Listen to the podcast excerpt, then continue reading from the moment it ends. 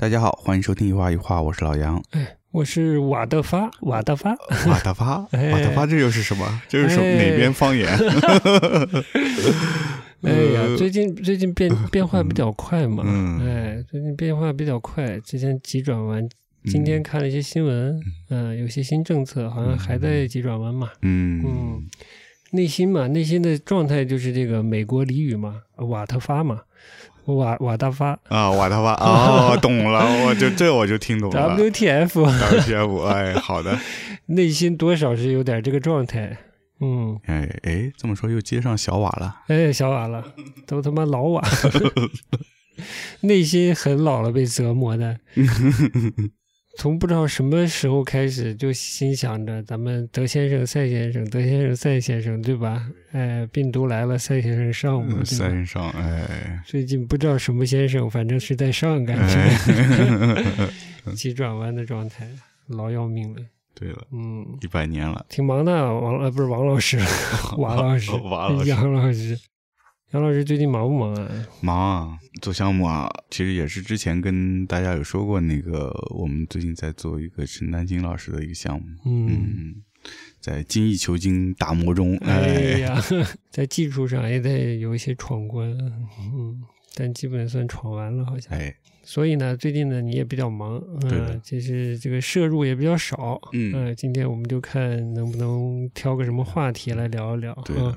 其实是这段时间是一直持续有摄入，只是没还没时间这个消化。所以呢，就是在固定的点歌节目之前啊，哎，我我提三个建议啊。好，对我们今天的话题，嗯，比方说聊一聊这个手艺的价值，手工手艺的价值。此外呢，作为一个特别关注媒介传播的一个节目呢，还有一个选题就是聊一聊。这个少年中的一个传播现象，嗯，青少年啊，应该还不至于到幼年吧？这个现象就叫孤勇者啊，孤勇者。这个孤勇者现象呢，也蛮有趣的，是是是，感觉值得 哎，值得一聊。哎，它可能折射了我们社会的很多层面上共同的一个。共性的，一起在孤勇呢，一起孤勇，呃，在自己的自以为的小圈圈里孤勇着，对着暗号。第三个这个话题呢，就是这个作为一个普通人啊，就是我之前在看展览的时候一个困惑，嗯，最近呢比较明确了，哦哟，就是作为一个普通人，你配不配去欣赏艺术？我看一些展览的时候，我觉得我就不配，哎，就不适合我吧，哎。有这种困惑，这个话题都挺大的，挺大的，适合杨老师，你可以的。好，我就努力努力。对吧？今天是先先决定这个聊啥，还是先决定？来，先选歌。老样子，二选一。好，都是来自于日本的歌曲。嗯，一个呢，嗯，来自于在他一生辉煌的成就的这个尾声的一个著名音乐人的歌曲。嗯，哎。一个是来自于呢之前听过的一个年轻的日本音乐人的，呃比较流行的歌曲，而这个来自于这个相对老一点的音乐人的的歌曲呢，算是可以说是歌颂日常的一个歌曲。嗯，另一首呢可能是一个偏那个女性年轻音乐人呢是偏呃歌颂和描述爱情的歌曲，请选择歌颂日常生活的歌颂日常生活的音乐人的。好的，好的，好的，那我们就来听一下了。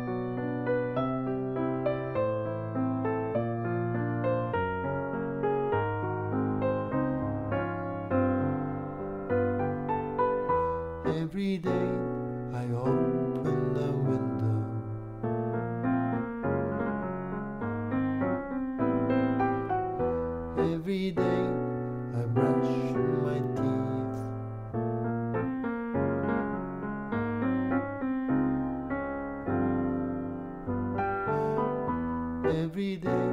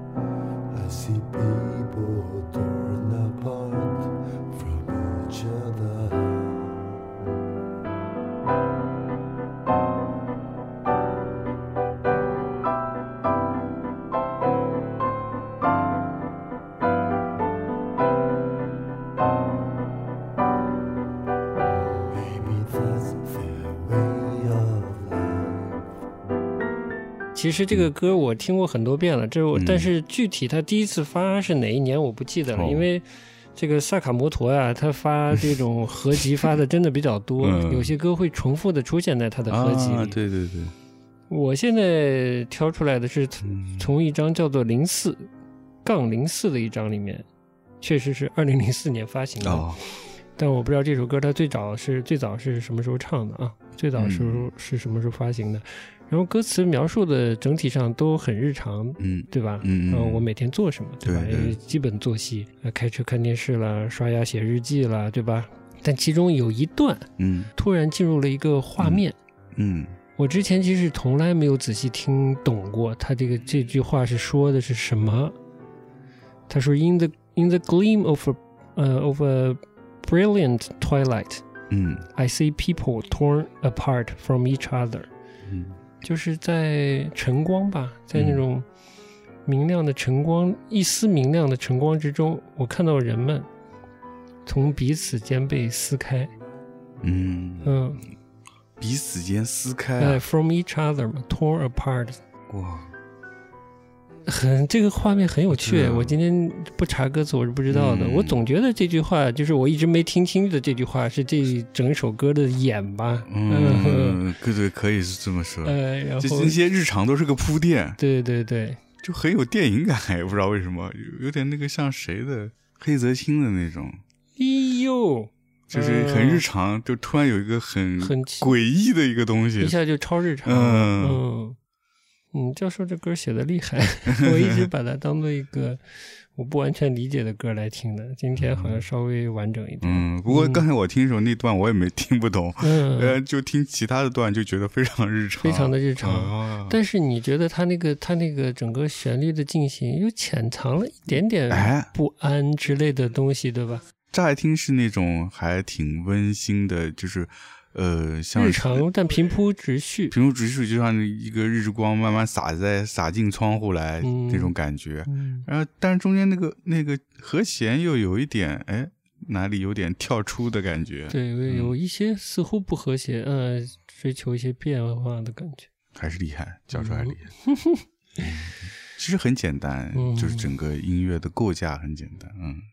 编曲也没有很复杂，对，嗯，但是蛋炒饭嘛，越简单又越困难，对，所以这个进入这个文艺大事，哎，这个周末，嗯，我们的萨卡摩托就要把他的线上 piano 演演演奏会奉献出来了。嗯，对的。今天我刚在微博上也转了，也给你看了他的这个 message。啊，是是是。嗯嗯，看到杨老师都哭了，流鼻涕了。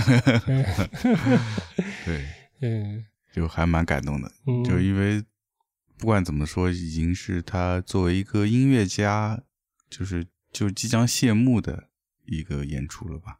感觉是，虽然希望不是，希望是，当然是不是。好，这个这个周末，嗯，我们的听众欢迎跟我们一起共享盛举，共享盛宴。哎，还是祝教授长寿吧。嗯，对的。今天我我还稍微截了个图嘛，嗯，有他这个宣传片吧，算是这个萨卡莫托什么 playing piano，嗯，呃，two thousand twenty two。这个他那个宣传片后面有一些，除了他前面讲话，后面有一些他现场演奏的镜头，各个视角的镜头。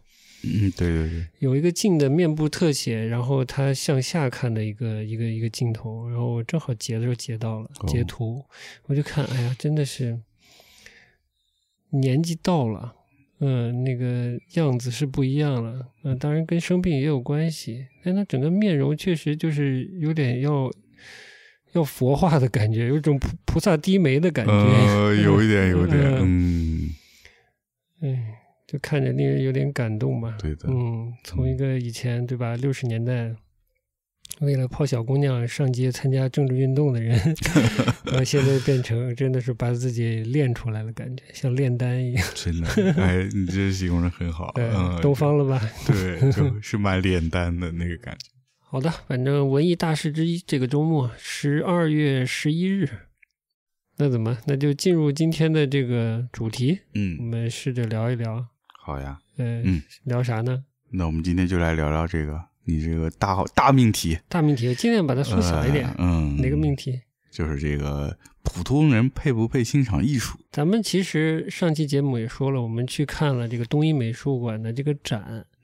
之前也看了一些其他的国际范围的呃大师展，嗯，或者一些主题回顾性的展之类的哈，呃，不管是蓬皮杜啊，还是什么泰特。泰特啦，呃，个人的什么蒙克了啊，嗯，我们就不把徐斌和蔡国强放在这个国际序列里了啊，但是我们确实也看了徐斌、蔡国强，呃，蔡国强没看，可能也就看了一眼，一眼，真的是约等于五秒钟左右，但。就所有我们之前看的这些展啊，嗯，你在任何一个看展的过程中，有没有觉得这个展不适合我，或者我为什么在看这样的展？这个展的内容是在为我服务吗？或者就有任何这方面的困扰吗？或者问号吗？之前还真没想过，嗯，从来没有。这可能是跟你是本来是学艺术有关，有关，就先天觉得艺术都是跟自己有关的，可能。我是觉得，就是现在的艺术嘛，特别是到了当代艺术以后，就是创作到评论到欣赏就变得越来越开放嘛。然后它就不像以前说是啊，是藏在这个皇皇家皇宫里或者这贵族的这个收藏室里。那它现在越来越公共了，可以在任何美术馆、博物馆、画廊你都能看到艺术品，甚至到了现代。呃，消费越来越强以后，你甚至在商场里也能看到各种各样的艺术品。这倒确实。对，所以就是能你能看到它机会也多了，所以就也没有太多考虑，哎，这个适不适合我？但是你这么一问呢，嗯，就让我想起来，可能是去到一些展馆看到一些展，会觉得有一些错位感。可能以前不从你这角度想的话，我当时只是想，哦，这个展我不喜欢。是个主观的这个方面来考虑啊，这个展可能作品或者到设计我不喜欢，嗯，我就不看了。嗯，那其实可能是他本来就不是为你去准备的，为你去设计，为你去展示的。上周也提到了，我们去东一看了两个展，但基本没有讲另一个，就是这个肖像画的展。对，来自于这个什么乌菲齐，呃，意大利这个美术馆的，有些重要的。超级名家吧，艺美这美术史上超级名家，嗯，范增啦，吴昌硕了，哎，不是不是，呃，徐悲鸿啊，哎，对对，王广义，不是，哎，不是不是不是，嗯，是谁呢？拉斐尔。哦，对，拉斐尔，然后伦勃朗和什么维拉斯凯兹之类的一些人，那个展我就觉得那不是给我，就不根本不是给我看的展，嗯，但我觉得可能美术就学美术、学艺术的专业的人会觉得完全是属于他的范畴，嗯，因为他学习，就我觉得你学习的过程中一定会碰到这些名字吧，会。如果说绘画课程的话，多半就是看你的老师会不会提到，嗯。啊，那其他课呢？其他课可能艺术概论、艺术史这一类的课程肯定肯定会提到，绝对逃不过，绝对逃不过。嗯，所以你就会觉得这个是跟自己先天是有关系的。是，嗯，是的。但我这次看的这个展呢，我又有点不一样了。作为一个观众的角度来看，我觉得它离观众是远的啊，就是那个审美是远的吗？还是甚至说它代表的整个的这个历史，它的情境都是离你远的？我当时不是跟你说嘛，我还开玩笑说，我说当时看了几幅以后，我怎么觉得像去看了杜莎 蜡像馆？杜莎蜡像馆，我觉得你这个评价非常的到位，这就是一个很大众的视角。嗯，我觉得也一点都。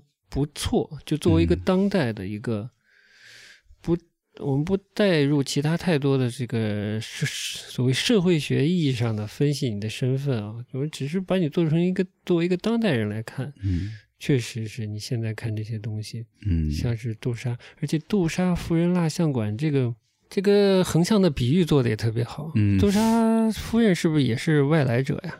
对，也是外来者。对他带来一些外来的名人，那当然后来有中国名人了，什么什么成龙、姚姚明了，是吧？姚明、周杰伦啊，周杰伦啊，对他他要做本地化嘛。对，但他其实个外来文明。那么这个差点说成范特西美术馆，这个乌乌菲齐美术馆带来的这些，他的重要的这个自画像藏品，嗯，他也是像一个外来文明的这些名人。拿进来，嗯，对吧？对的，对的，嗯，但并不是说，如果他展了一些这个中国的这个美术史上重要人的自画像，这个就离我们现在的我们更近。嗯，我觉得也未必，也未必。对，但现你这个比喻很恰当，就乌菲齐这个这个自画像拿来，确实挺挺这个杜莎夫人蜡像馆的。我就想起了你说的，嗯，你在看。玩这个展还是看这个展之前看了梁文道跟一个自媒体人吧啊艺术背景的一个自媒体人做的一个这个展览的一个小的现场的 highlight 吧，介绍了几幅画之类的。是的，就之前也说了，就是我也是通过曹新元才了解到美术史啊。艺术史跟美术史不一样，艺术史是更接近史学的，嗯，哎，是这个人文社科下面的这个领域的东西。美术史可能更关注如何画东西，画跟画和审美，嗯，和艺术艺术家这个这个作为主体来研究的这么一个领域。而美美术史它是以文明史，而文明史历史它也是。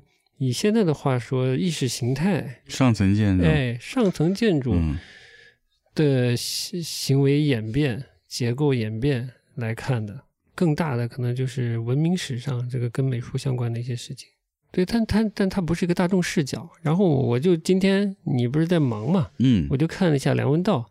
在那个讲这个乌菲齐的这个这个自画像的这个展览的部分，然后我就看了看他说说这几幅几幅画都说了些啥，嗯，然后他就说拉斐尔，当然这经过剪辑了，剪辑里他介他们谈论的第一幅画是拉斐尔，剪出来的第一句话就说拉斐尔有很重的贵族气，我不知道他是因为画的好被贵族赏识，甚至被是皇家还是怎样被拉入了这个。贵族序列，或者说被赐予了贵族身份，这个我不了解，我不知道你了不了解。反正就是，就说到了这里，我也不太了解。这就是很社会的一件事情，嗯，或者是很很阶级分化的来看看待的，其实是一个很历史的眼光，就是史学眼光。对他先等于是先说了拉斐尔的身份，对，嗯，阶级身份，阶级身份。不要明了，嗯，对。对，其实我看那个展，我有这个感受，就是你看那些自画像啊，都是摆的很正的、正义凛然的 pose，嗯。啊，然后身上都是要么挂个勋章，挂个那个那个军刀配件，但那都是等于是一种自己地位、阶级、荣誉的象征。嗯嗯，他只有在这个时候，他才要才需要画一张自画像来证明自己的位置。嗯嗯，包括伦勃朗那会儿，就是晚年的自画像，他也是以他已经是在受到宫廷的一个器重，嗯，他已经有相当高的地位。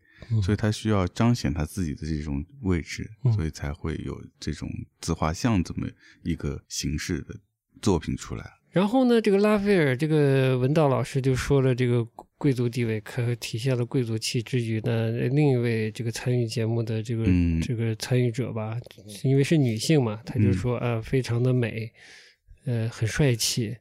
呃，文道还补了补了一句是是很优雅还是怎样？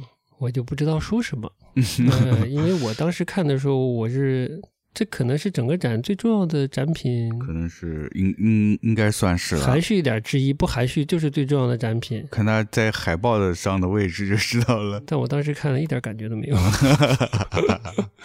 我根本不在乎这当时的这位少年怎样美化自己，画的优雅，哎，怎样优雅，他有怎样的贵族身份，跟我好。我就觉得跟我没关系，嗯，而且我又不太细研究这个肖像画画法，所以我也没研究他是怎么画的。你还是看了看造型之类的东西，说是画的真好。但我呢，就是，而且肖像呢，有特别值得纪念的时候，去以前啊，去这个照相馆去拍一个这样的照片，对吧？肖像照片是这个意思。但我又不喜欢他的长相，我对他的生命里发生什么重要的事，我也不在意，我也不跟他不处于一个社会，我也不在乎他的社会阶层的时候，我就不不在意他这张肖像了。嗯嗯，在美术上，肖像嘛，那影楼肖像，影楼肖像，就好像不是很打动我了，就是我没去细看。然后呢，这个节目，毕竟另一位参与者她是个女性，她就马上的。第二张画就介绍的是那个丁托雷塔，嗯，对，嗯，所谓丁托雷托的女儿是吧？对对对，啊，丁托雷托，我也不知道我看过他画没，嗯，你有印象？你看过他画没？呃，应该有看过，嗯，什么场合？呃，就是。应该是在德国时候看的。他很重要吗？他其实就是威尼斯画画派的其中一个代表人物嘛。啊，就是就是跟皮香啊他们那个时期的。跟皮箱，嗯，皮箱，皮箱可还行。哦，呃，这就是在在美术史上的一个流派的一个重要代表人物。把他的女儿的这张画拿到这个节目的第二个简单第二个内容来讲出来呢，估计是为了配合另一位。这个介绍者的是女性身份吧？嗯，就说就讲了好多，我也不知道塔丁托雷塔是哪个年代的，就讲了那个年代的这个女性是不能画肖像的，更不能画自画像的，就感觉那个时代的女性受到了很大的压抑。然后呢，这张就是金多雷塔画的功夫也好，但是画的可能也不算少，但流传下来的非常少。嗯，只有一张是在这种好像偏公共的机构收藏的，所以能看到很不容易。然后看到它非常优雅，在在钢琴，那是钢琴还是管风琴还是羽羽羽管键琴？其实我分不清。对，那个时候应该还没有现在钢琴。对，我觉得我觉得他俩站在那个画前面有点胡说，说那是钢琴，然后在钢琴的前面拿了一个曲谱，然后就表现说。啊，这个女性能体现自己的学养和和这个什么之类的，就是挺不容易的。我就觉得有点怪怪的。嗯，就是你有什么身份来揣度那个时期的这个重要画家的女儿的生存状态呢？有点难。然后他，当然我能理解了，就是主要是想带出一个女性话题嘛。女性主义的这个话题现在是很热的，只要你扯上“女性”两个字，这大家就觉得有意思。一旦你扯到以前的这个。呃，有能力的，甚至社会地位也不低的女性还被压抑，那这个更容易产生同情心理嘛，对吧？这个我能理解，但是我觉得跟我也没啥关系。我只是就是讲讲他这么讲这些话的思路啊，嗯，试图分析一下，嗯，然后就转到伦勃朗那张了。对，嗯，对，嗯，这节目应该没人听了，嗯，好。然后呢，就说就说伦布朗这一生画了好多 cosplay 的东西，嗯，这个我也不了解伦布朗，因为我挺烦伦布朗的，嗯，就是伦布朗光线这个节目里也提到了，那个梁文道的小节目里，那位女女士女士也提到了伦布朗光线。我最讨厌的就是伦勃朗光线，真的是。你还记得我们那天看展，现场就有一个小带小朋友看展的那个机构，带着小朋友，机构太牛逼了，哇，太牛逼了！打了一叠的讲义，在那讲伦勃朗的四十五度斜角光，哎，什么三角肌，哎，自从有了伦勃朗，就有了四十五度角打光，我靠！哎呀，哎呦，泪流满面，真是泪流满面啊！嗯，哎，就是就是俗气，俗气。所以我当时听到他们节目讲到这个，我就觉得，嗯，这也太俗气了吧？对，但俗不俗呢？就是。就是说，这个艺术这件事情，那可能大众不了解，嗯，哎，一听这是个知识点呀，哎，对对对，这年代谁都怕自己没知识，一听知识点，可能兴奋零点五秒，哎，赶紧抓住，但是具体是啥也未必了解，嗯，但其实我这么讨厌伦勃朗的，这张伦勃朗我反而没那么讨厌，然后？就是因为呢，他那个画面啊，他把自己的脸啊画的跟那。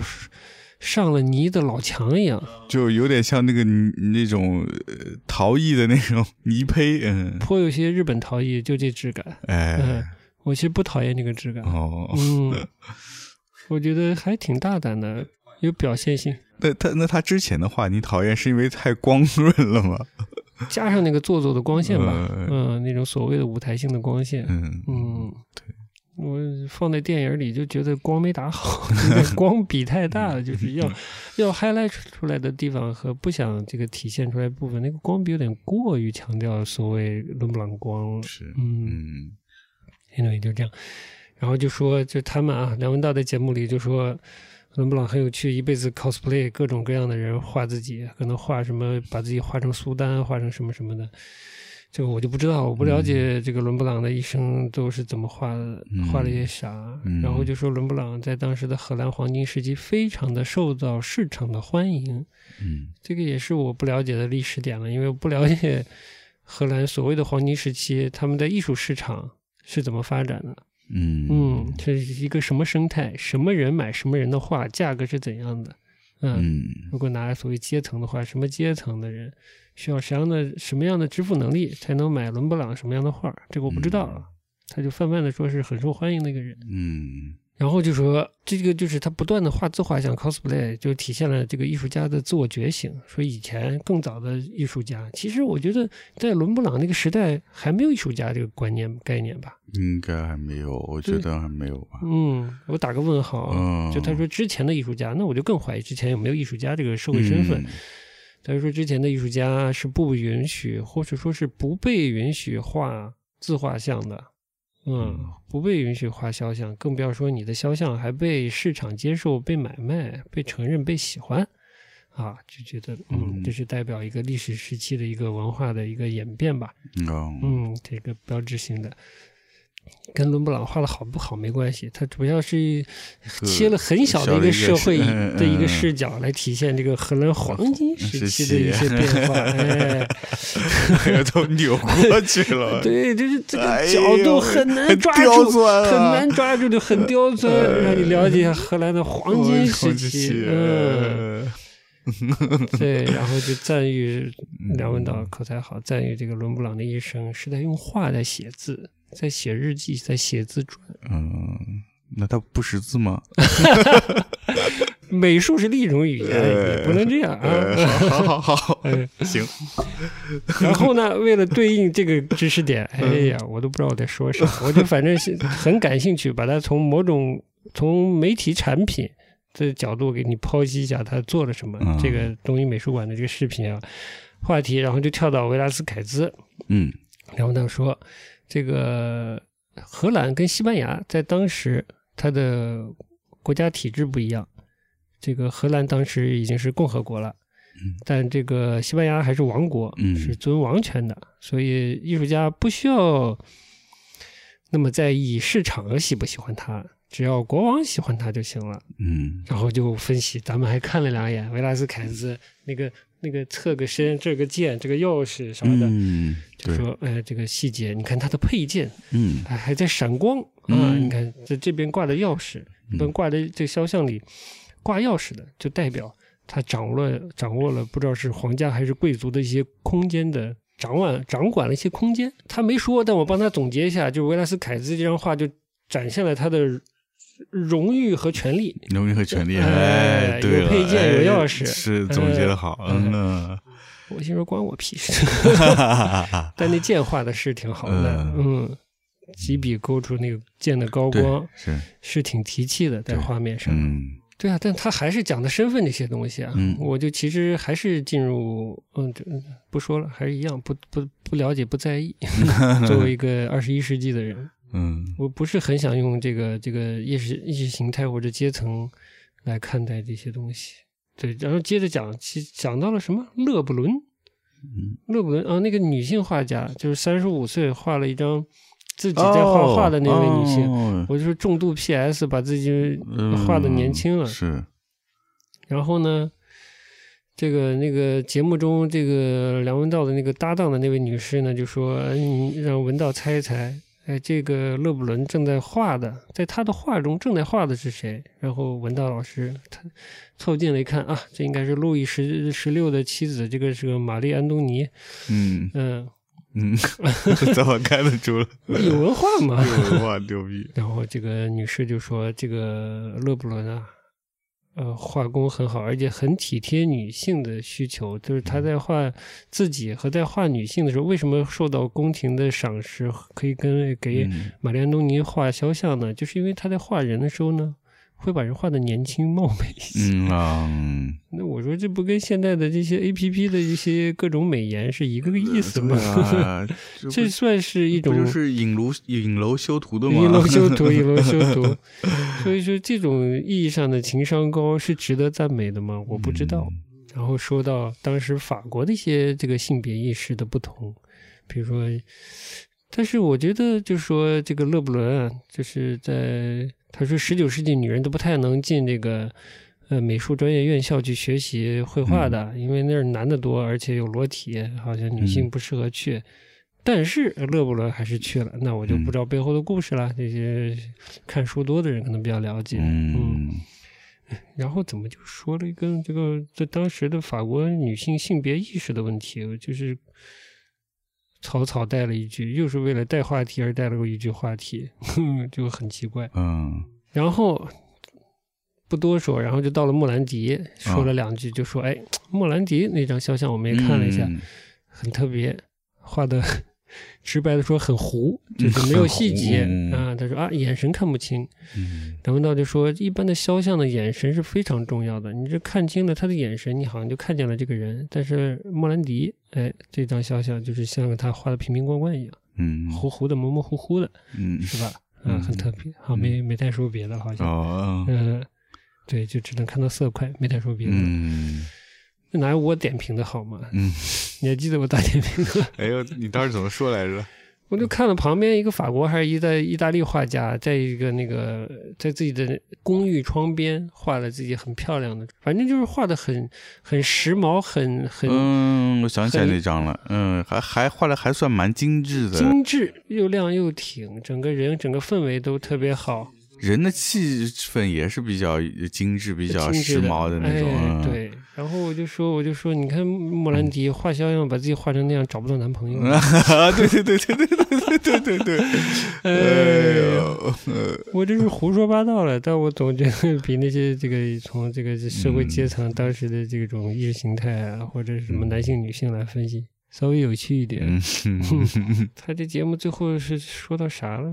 就做了个简单的总结，说这个绘画的历史啊，逐渐的从画神的形象变成了画人的形象，再逐渐变到了画自我的形象这么一个过程。嗯，哎，他好像昭示了这个艺术的民主化的这个一个过程。嗯，然后这位女性女性主持人说的话，梁文道就补充一下，他说这进入了，这是最有意思的，就可能就这点吧。说进入了现代啊，人人都有手机，就自拍。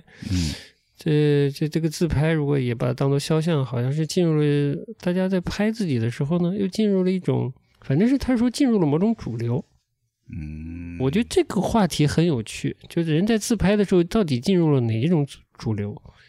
想把自己拍的看起来富有靓丽、嫁得好、社会地位高，还是怎样？反正就是这种。倒是我觉得自拍这个事儿还蛮。蛮能体现一个当下的一种社会氛围，甚至社会价值观的，嗯，或者一种潜的呃集体潜意识之类的东西的，嗯，它是一种社会结构和社会现状的折射吧。那我帮梁文道解读一下，因为他没太多说，他就说，虽然好像体美术逐渐走走向了一种所谓的民主，但我也不觉得是艺术家画自己跟民主几毛钱关系。呃，他跟政治体制好像没啥大关系。就说自拍当下的这个自拍跟一个所谓的一个主流之间的关系还是有有趣的，但我们今天就不细探讨了吧。对对，嗯，就是我想说的是什么呢？这样的展览被这样的解读，我就觉得我不配，跟我没关系。嗯，我也不想知道那会儿的政治体制，然后艺术家有多高的呃社会地位，以及当时这个通过社会家、社会家、艺术家的命运折射了多少当时时代的大特征、小特征。我觉得都猜测多过于写实，嗯，猜测多过于真实吧之类的。嗯，我不知道你怎么看。这么讲这样的艺术，你觉得有劲吗？我肯定觉得没劲，但这可能是通过媒体，对，或者说文化人，或者说科班学过一些史学和美术史的人讲东西就这么讲了，嗯嗯，但其实这跟我们当下人的生活有什么关系呢？关系也太少了吧？对，嗯。我觉得可能就是这个展真的跟大众没什么太大关系，哦，所以作为媒体人来说，他已经尽力 去挖他能跟大众有一点点关系的，或者是有一定现在话题性的那个内容了。嗯，但我觉得就是这种所谓的古典绘画，好像被讲到的时候，是不是时常就是在美术院校之外，好像都经常是这么讲的吧？我不了解，我我自己印象里也是这样。所以，我一直到现在，我觉得古典绘画真的没有什么人能说的很好哎。就除了陈丹青老师说的还蛮有趣味的，能稍微把它拉到现在的语境讲是吧？其他真的很难有说能把古典绘画说的很有意思的。嗯，就是在我觉得就是在重复前人所谓美术史的那些陈词滥调，嗯，然后衔接一点当下的性别意识。就真的古典绘画需要一些新的解读的角度，让它真的焕发魅力，不然就觉得它成了一些历史的佐证了。嗯，对的，是吧？它自身的价值没有了。对的，它变成它就不应该在美术馆，他应该在博物馆，就去博物馆、档案馆。哎，对，虽然本来就是艺术。就是艺术博物馆嘛，在英文里它就是艺术博物馆。但上海也是个很很奇妙的地方了，很多艺术博物馆它也不博物，不是博物馆。博物馆还是现代博物馆，还是应该有一个自己大体的建制和结构的。嗯，但这个话题就不说了。我就再说另一个展览哦，是我觉得我看的时候，我很快就觉得自己不配看的展览，哎。就是前一阵子我们去看 MAP 普通美术馆，它全称是啥？Museum of Art，普通，扑通，扑通，扑通一声，普掉下河，掉下黄浦江。这个这个徐斌老师的这个展览，嗯，这第一个展品，看到第一个展品的时候，我就觉得我操，我好像不该看，不，本人不配。第一个展品是啥呢？哎，敏感，就叫猴子捞 月。哎，它是一个所谓的装置，嗯，来自一个它的故事背景，就是就是创作灵感来自一个中国寓言故事，就猴子捞月捞不出个啥，好像是，嗯。它的做法呢，就是把二十一个不同的语言中的这个猴子的这个猴，嗯，在不同语言的这个猴这个字。转化成一个形象吧，转化一个形象，对，哎，然后就把它用亚克力雕出来，然后相互串接起来，对，形成一长溜的文字的猴子，嗯，坠到一一一滩水的上面吧，嗯，对的，形成就把猴子捞月这个寓言故事把它具象化了，把它像画插图一样画了出来，这不是立体的画了出来。但我为什么觉得我不配呢？嗯。他是给是领馆还是哪个机构做的，对吧？我不知道你看到这个猴子捞月的时候，当时啥感觉？我的第一感觉是，就像是广告公司做的一个装置。好的，好的，好的。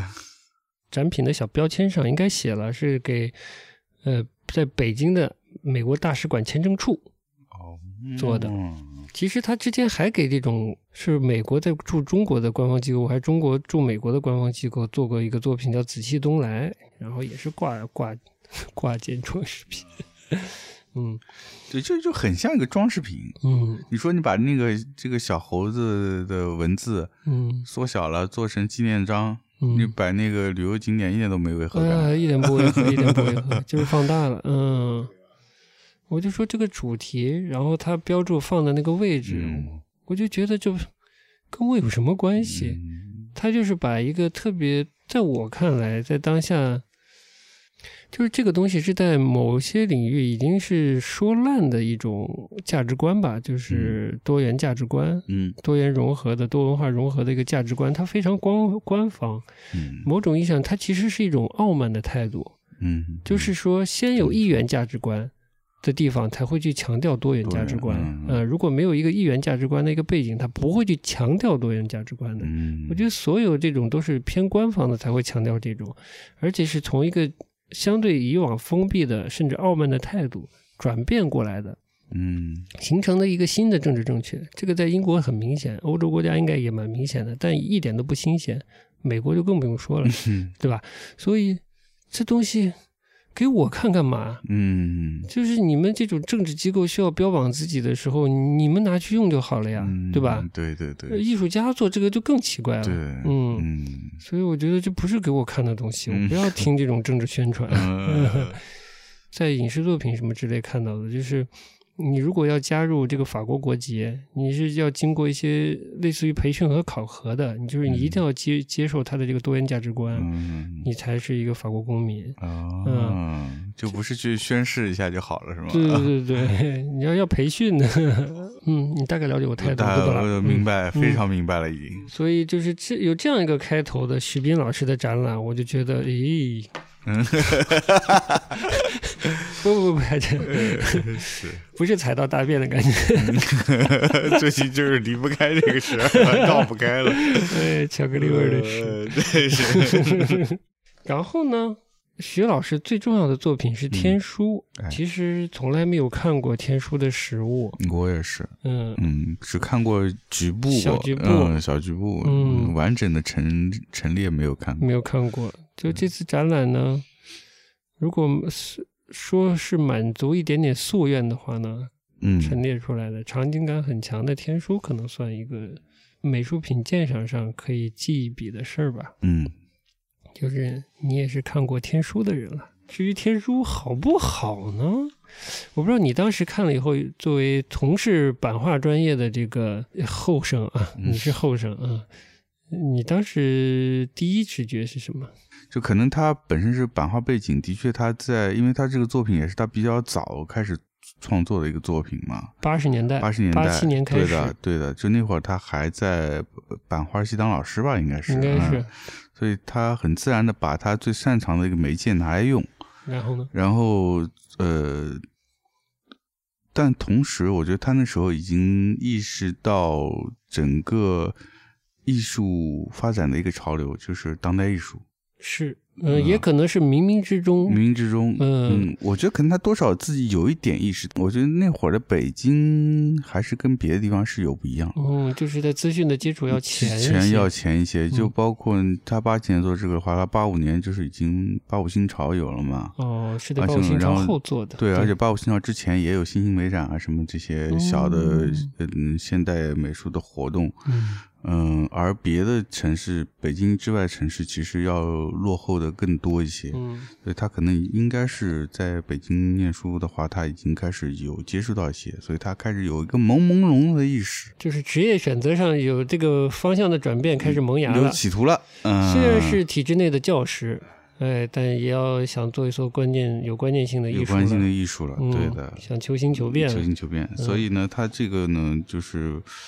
算是他挺聪明的，抓到了这么一个一个主题，就跟自己各方面有很还是蛮有契合度的。嗯，无论是他的专业，还是他的这个所谓身份背景，这些呃都能够搭上，所以也算成就了他。但你当时就以你的此前的见识，你觉得《天书》是一个什么作品？如果它是个观念作品的话啊？我还真没总结过，但是我觉得可能有一种有一种文化的冲突在里面。好的，我们来读一下这个展览导言中，呃，展览册中天书作品的一小段这个介绍文字。好，就说天书这个作品在这个浦东美术馆的这个导览册中，嗯，作品的注释是这么说的：这件作品从动工到完工用了四年之久，依据常用汉字的数量。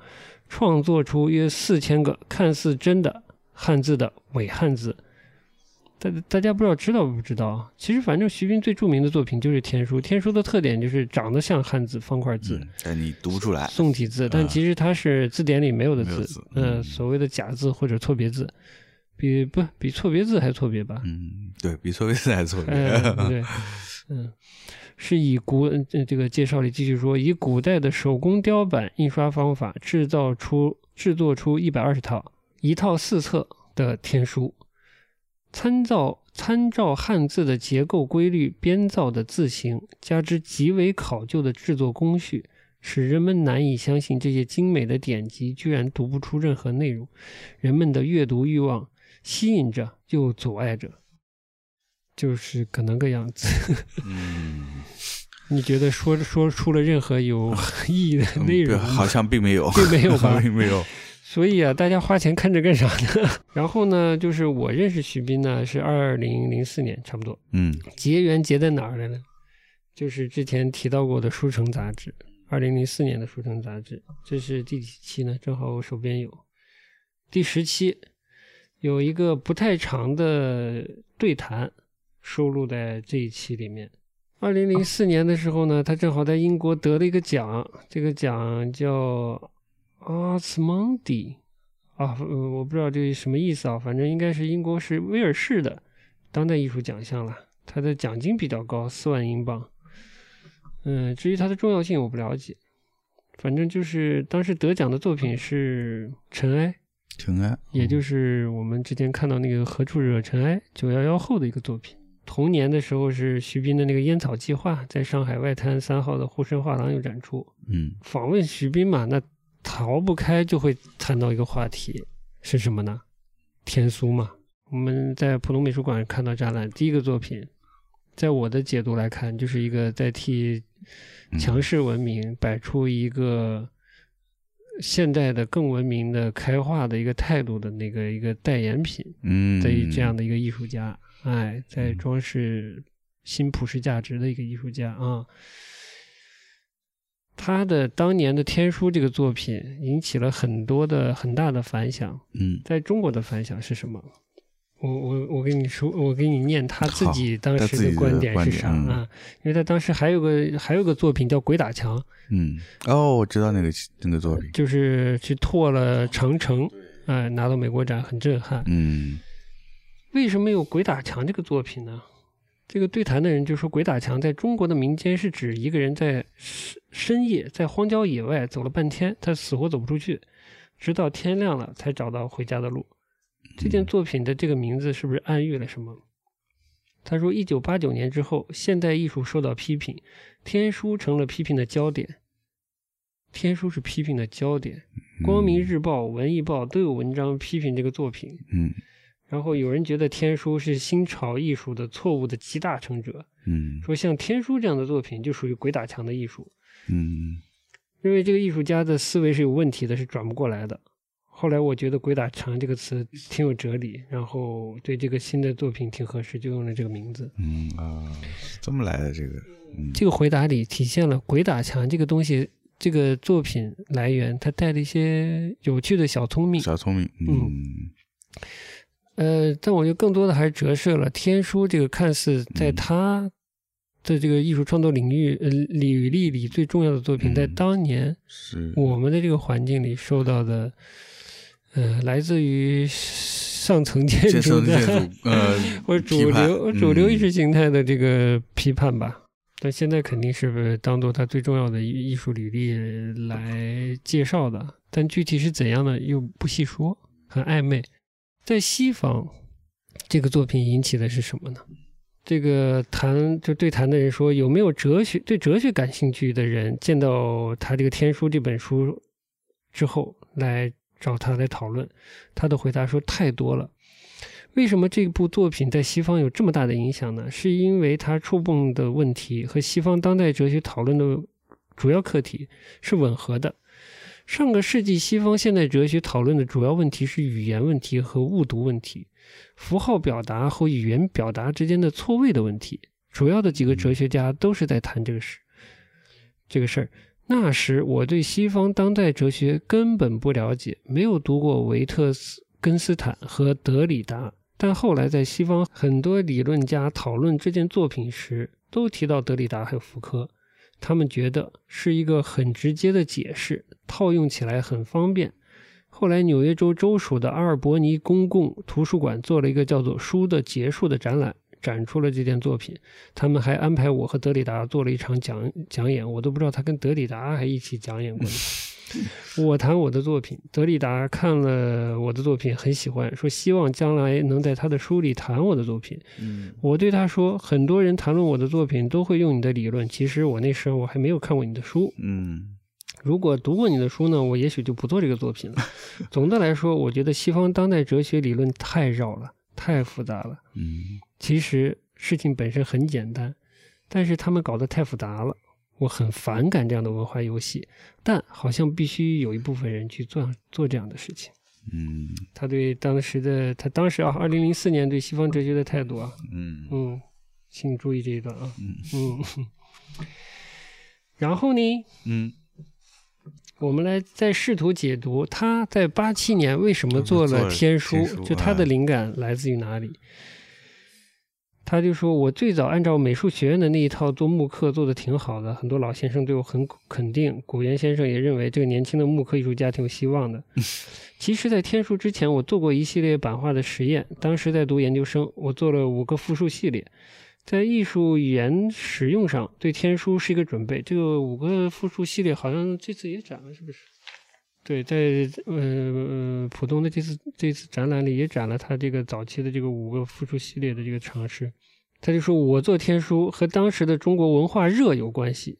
文革之后，大家荒芜了很久，在文化上都很饥渴，对知识的渴望特别的强烈，就拼命的吸纳。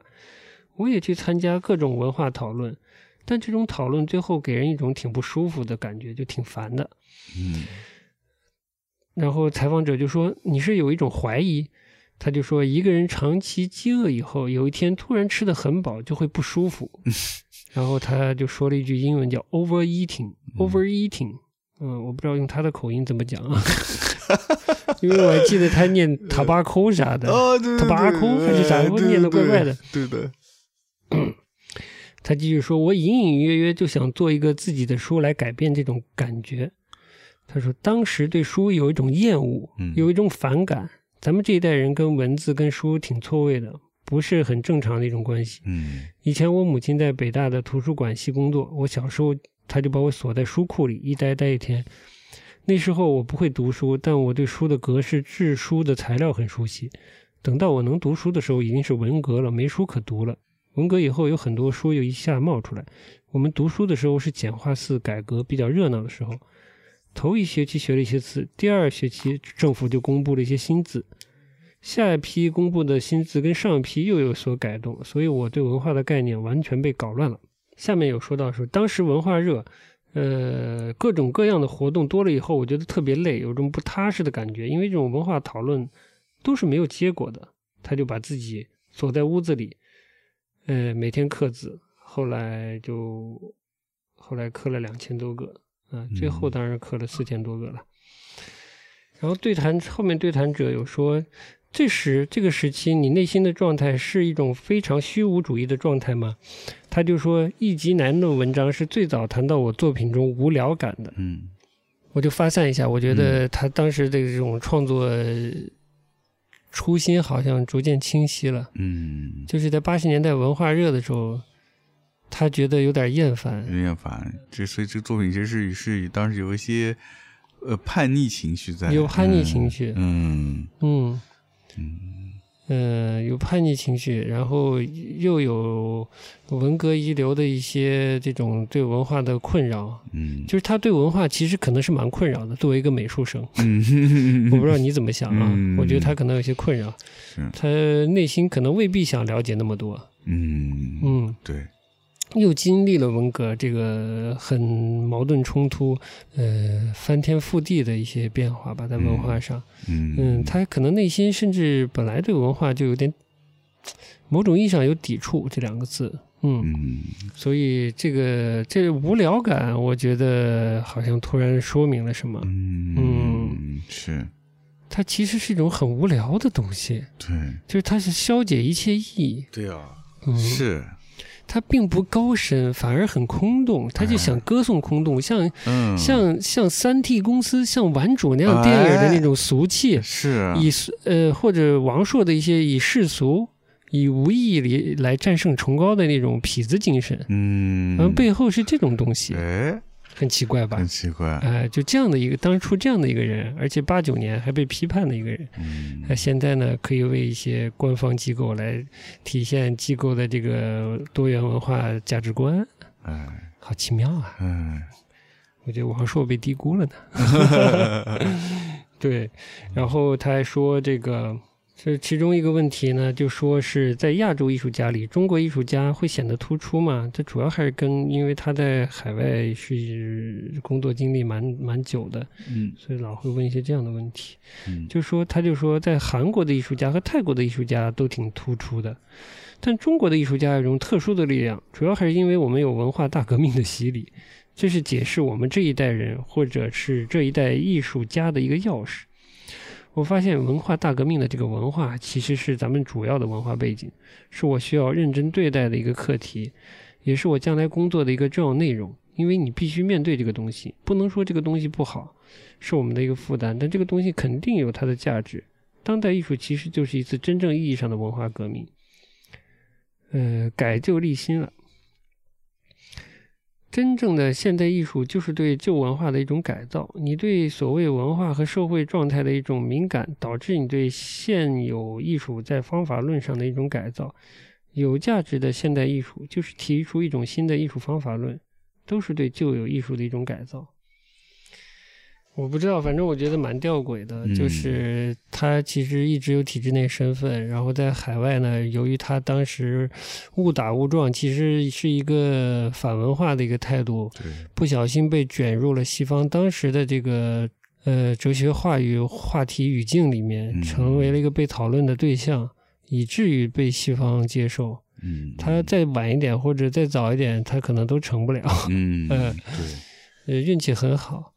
然后他的，我一直觉得他的这个方式方法就是充满了小聪明，但我也不是说小聪明不好啊，但是确实比较小聪明。对，就像你说的那个东西，特别广告公司，就是他给这个北京的这个美国签证对签证处做的这个作品，对。对，包括他这个把英文写成汉字方块字这个标志性的东西，其实我可以用一个很。下里巴人很接地气的一个一个生活中的例子来比喻他这种做法啊，嗯，带有可能带有一丝北京气息啊，就是你也知道这种北京人的英文是咋说的不？嗯，Good morning，Good morning，嗯，哎，就是三三克油喂你妈吃。我觉得他的这种把呃把。把英文西方西方文字中文化，基本就是三个油喂你妈吃这样的水平的一个转换吧。我觉得也没有高到哪里去。我不知道你怎么看。的确是，就我也一直觉得他还是有小聪明。嗯，就他很多作品就可以看得出他，呃，很会做方案。嗯，好的提案公司。对，就好像就是他可以把。比如说，特别是像类似这样定制的项目，无论是美术馆还是这个机构定制项目，它可以把客户的需求，那当然这种客户需求跟广告公司的商，呃，客户的商业需求不一样。那这些机构的需求就是带有意识形态的一些需求，嗯，它可以把这些需求放进去，然后把自己的标志性的符号放进去，嗯，然后甚至把现在。呃最流行的一些嗯政治正确的观点也放进去，全部糅合在打包成一个方案，然后把它提供出去。提供出去啊，这是他聪明厉害的聪明的地方，对 吧？对。然后他当时就是最有意思的，其实是讲文化动物的部分，搞两个猪交配这个作品，他讲的挺 不念这部分了，可能下次给你分享一下。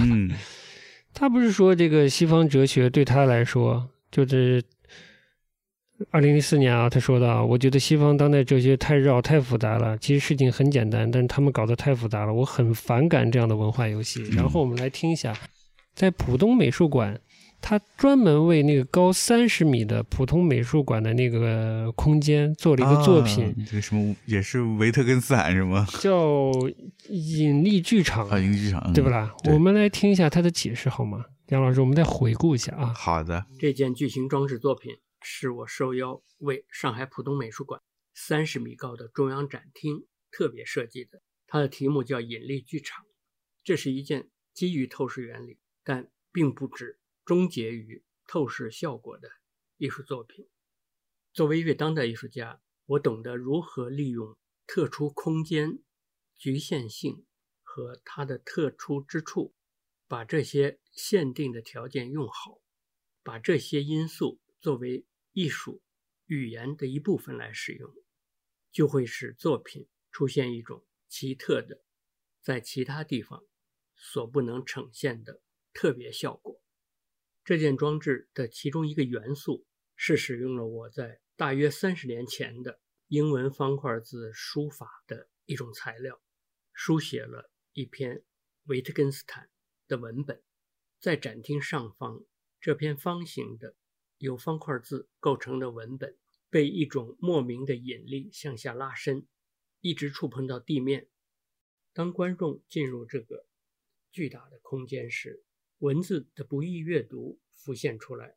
首先，这些文字的阅读方向是背对着你的，加上文字本身是被拉伸、变形、交叠在一起的，同时又是用英文方块字书法的形式写就的文本，使观众对文本的阅读辨识出现了相互的干扰与难度。但当观众低头向地面看时，这些文字由于地面的镜像的反射。却回归到了正面容易阅读的状态。当然，这个巨大的镜面又把这个装置的造型颠倒贯通于一个虫洞般的模型之中。此时，这个空间会让观众你觉得像不像在念经？充满错觉、真的是困惑的空间，还出现了虫洞这个概念。嗯，我我越越听越像是给。客户做提案，你知道吗？就是把简单的事情说复杂，复杂。哎，哎，我只能说你变了，你变。说好的这个讨厌的这个西方哲学，真的你变了。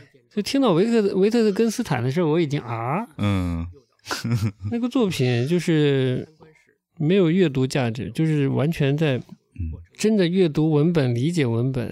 作为一个阅读行为来说，对我来说没有价值。嗯，但他又采用了维特根斯坦的文本，这明显的就是个文化挪用嘛。文化挪用，文化挪用好像很火的一个词。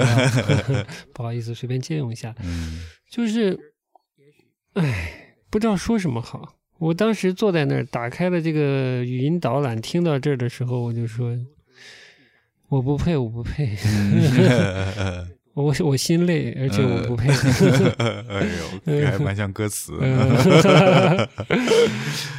汉字化英文写维特根斯坦，你咋不你你咋不用这个汉语腔调读一篇维克斯根斯坦呢？三克油喂你妈吃，这样读一篇呢，那不更带劲吗？需要三十米的空间呈现吗？哎呦。这个话题呢，我不知道对你有啥启发没？我没有太多的例子，嗯我就拿这个东一这个例子和徐斌老师这个例子作为例子吧。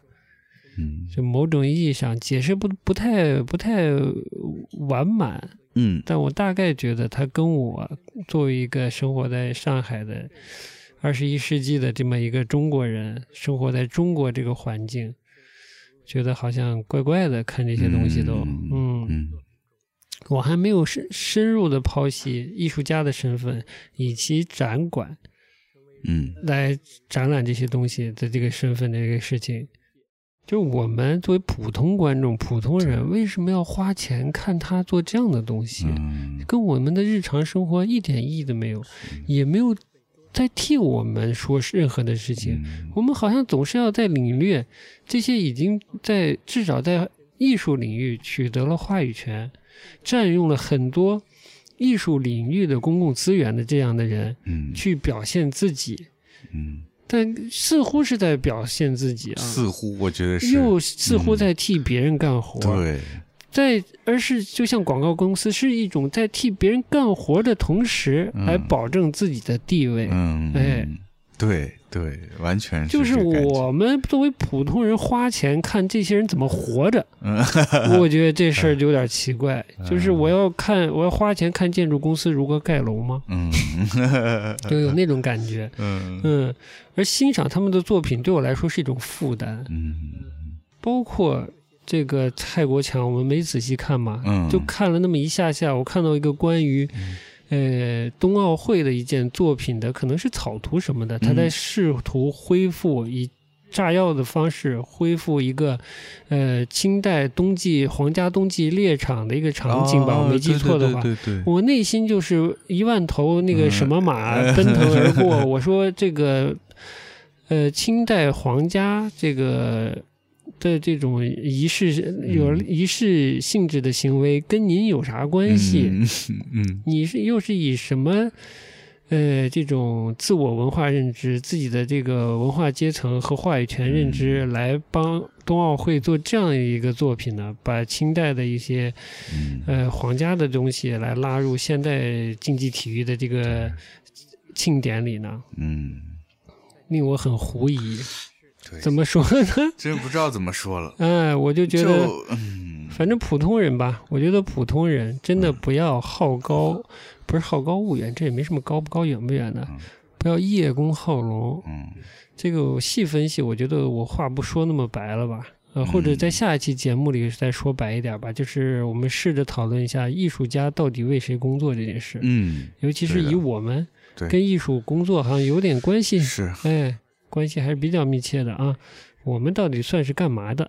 对，本来上海就是一个很吊诡的环境，浦东美术馆在陆家嘴，在上海金融中心，在中国金融中心，呃，外滩西边最耀眼的一个建筑之一，最有特色的建筑之一，它在这样的一个地方的美术馆里，给你一个维克斯、维特根斯坦，嗯嗯嗯。我觉得没一样事儿是对的，真的是。嗯，大家细琢磨吧。嗯，这真的是我刚就是稍微再琢磨琢磨，就觉得真到处都不是味儿啊！我操。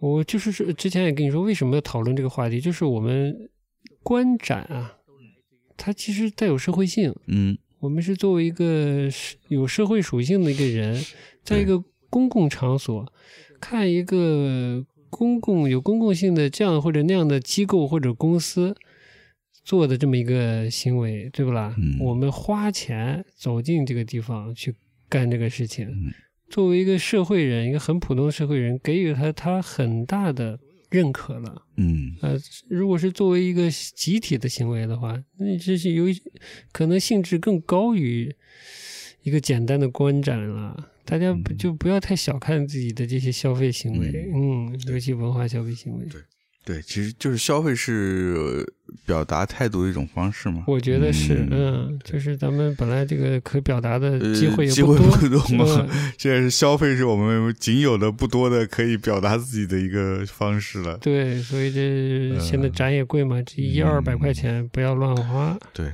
你刚才读那篇文章，就他当时做那个。这个初中做天数初中，我觉得还挺有意思的。作为一个那个年纪、那个身份，在那个时代的这么一个创作者，他有一个对周围整个的流那种文化热的一种反抗，然后通过一个很聪明诙谐的方式，想要抵抗它或者是消解它。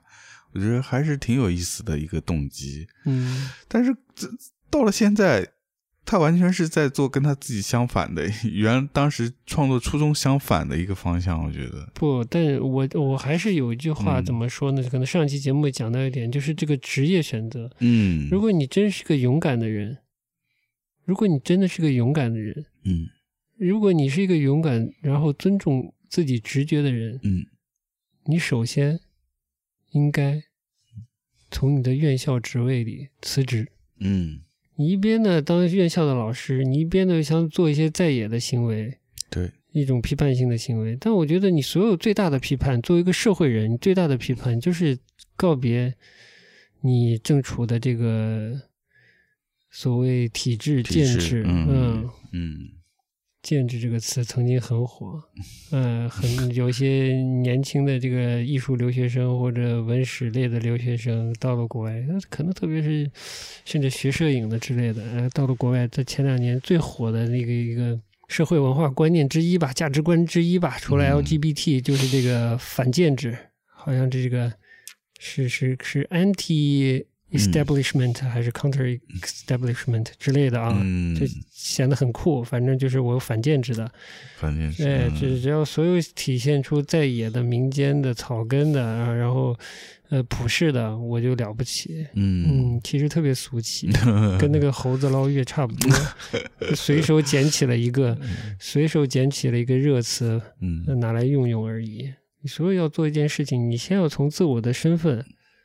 呃，自我在社会中的这个政治经济学 位置来判断你到底是谁，你凭什么就捡这个？那你捡起这个价值观，你的这个身份在社会中能做什么？嗯，不是到微博上喊个口号就觉得自己了不起，占领了一个新的热词，是吧？对，挺傻的。嗯嗯，是，就是自己的身份跟你做的事儿其实不匹配的。嗯嗯，甚至是冲突的。呃。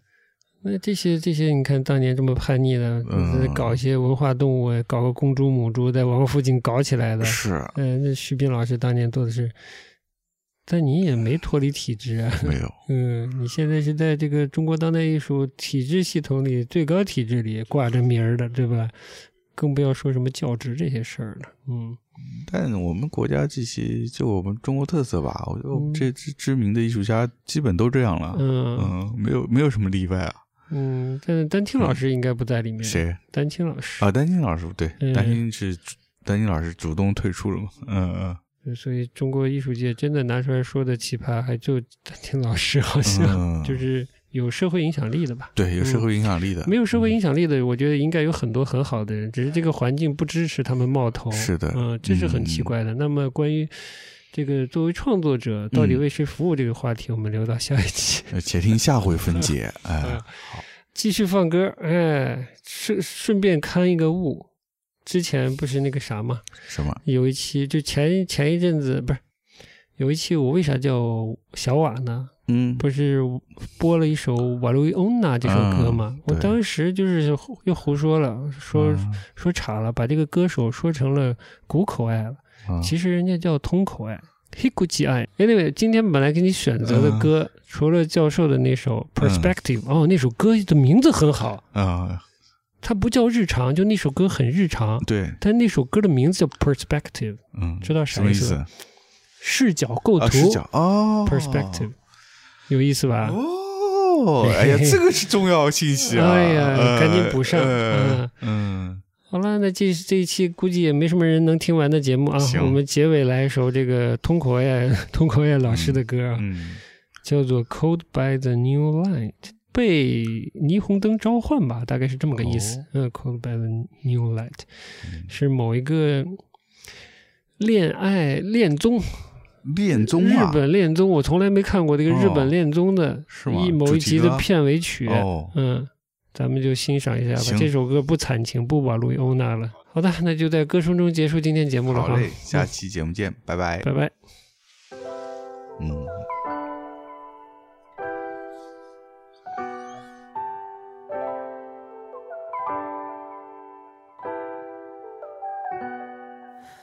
初恋をあなたとしよう。知らないこと調べてみようどこまでも沈んでゆけそう口渡しで空気与え合おう初当年啊看这个的时候被他因为我一一个作品都没看过。嗯，就那个时候看这篇文章的时候，还没看过他作品。对，被逗得一愣一愣的，就是也年轻嘛，觉得这人好有意思。就好像有很多跟历史文化相关的想法是的，但现在再看就觉得小聪明大于对所有事情的理解。对，嗯。就他还是，这真的蛮聪明、蛮巧的。就他可能没有那么多想法，没有，但是他就通过这样的形式，让你觉得它里面有很多内容。哎，形式很重要。对的，是好的商业片导演的素质吧？哎哎，是的，算算算。对的，就好的商业片，它其实首先它做工很好，嗯，对吧？很符合当下的潮流。哎哎，然后呢，让人觉得哎。他比别的商那个广告片拍的好了，就是好像他有点什么意思。那完蛋了，又拐回巧克力味的事了。呃，对的，对的。我那会年轻时候看他那个作品，也是觉得它里面好像有很多的内容在，嗯，包括那个什么动物文化动物那个，嗯，我也觉得就是有很多他想表达的一些关于文化，甚至社会。甚至这个当时的那个他生活的那个年代，包括文革什么那些，我觉得他都有很多话在这个里面。但我们所有犯的错误啊，都来自于我们太年轻。嗯，就对于所有这些他隐隐约约带来的文化话题，我们其实都不了解。哎，当时对不管对文革、对八十年代文化热、对对西方如何看待它，就所有这些东西我们都不了解。